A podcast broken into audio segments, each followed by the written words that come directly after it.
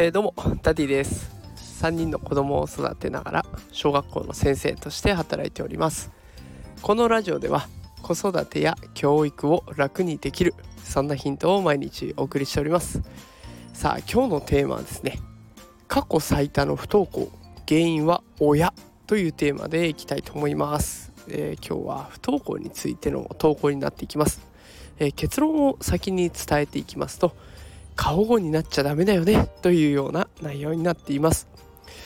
えー、親子関係がうまくいってないとかねあとつい子供のやってることに口出しちゃうんだっていう方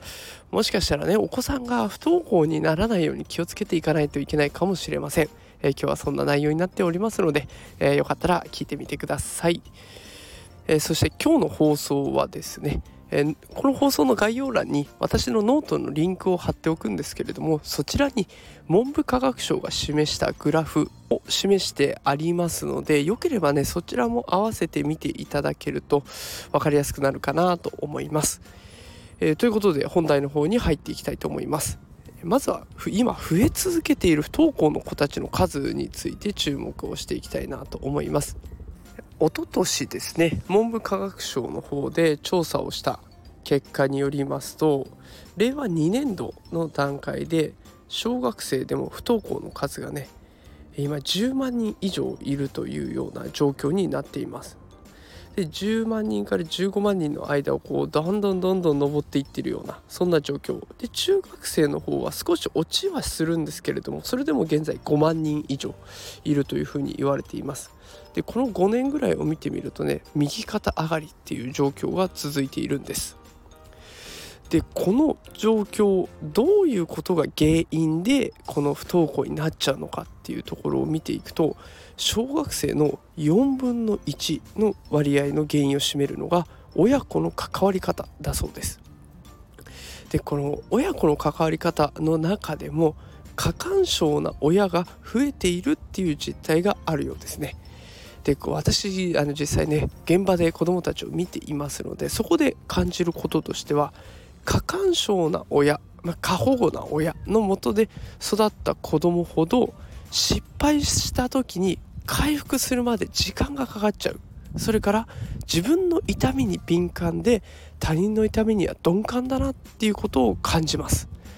もう一度伝えます。過保護の親のもとで育った子ほど失敗した時に回復するまでに時間がかかったり自分の痛みに敏感で他人の痛みに鈍感といった傾向があります。でじゃあこの過保護っていうのの対極にあるものは何かっていうと放置ですね。何もしない。でこの二極化が結構進んでるっていうのが今の日本の現状らしいです。で放置っていうともう下手すると虐待になっちゃうわけですよね。ネグレクトというやつです。ご飯与えないとかお風呂入れさせないとか洋服買わないとかいろんなことがありますがこの放置とか過保護っていう二極化が進んでしまっている現状でじゃあ私はどんな風に親子で関わっていったらいいのかなっていうとそれは放任だと思っています。放任。えー、私はずっと前からねあの放任のことについて放送をしたりとかあとノートの方に書いたりとかっていうことをやっていますが放置と放任って結構似てますよね。あの言葉だけ見るとねあのすごく似てるんですけれども放置は何もしない。でも放任は違います。常に子供に目をかけたり気をかけていきます。でもすぐには助けない状態ですね。で子供が助けを求めてきた時にすぐにその子の頑張りを認めてあげそして助けるという方法。だから常に気をかけていかないといけない。目を配っていかないといけないんです。子供が助けを求めた時にさっと動いてあげると子供たちは困った時には誰かに頼っていいんだっていうことを学べるし自分はここまで頑張れたんだっていうことも認めてもらえる。次は親の真似をしてみようって次へのつながりになってくるわけなんですね。過干渉は子供をダメにするけど放任だったら子供のことを適度に見てあげられる。ね、こんなスタンスで接していくのがいいのかなというふうに私は思っております。さあこれを機のあなたお子さんとこれからどう関わっていくでしょうか。今数値として過干渉が子供をダメにしてしまうということが現実として浮き彫りになってきてしまいました。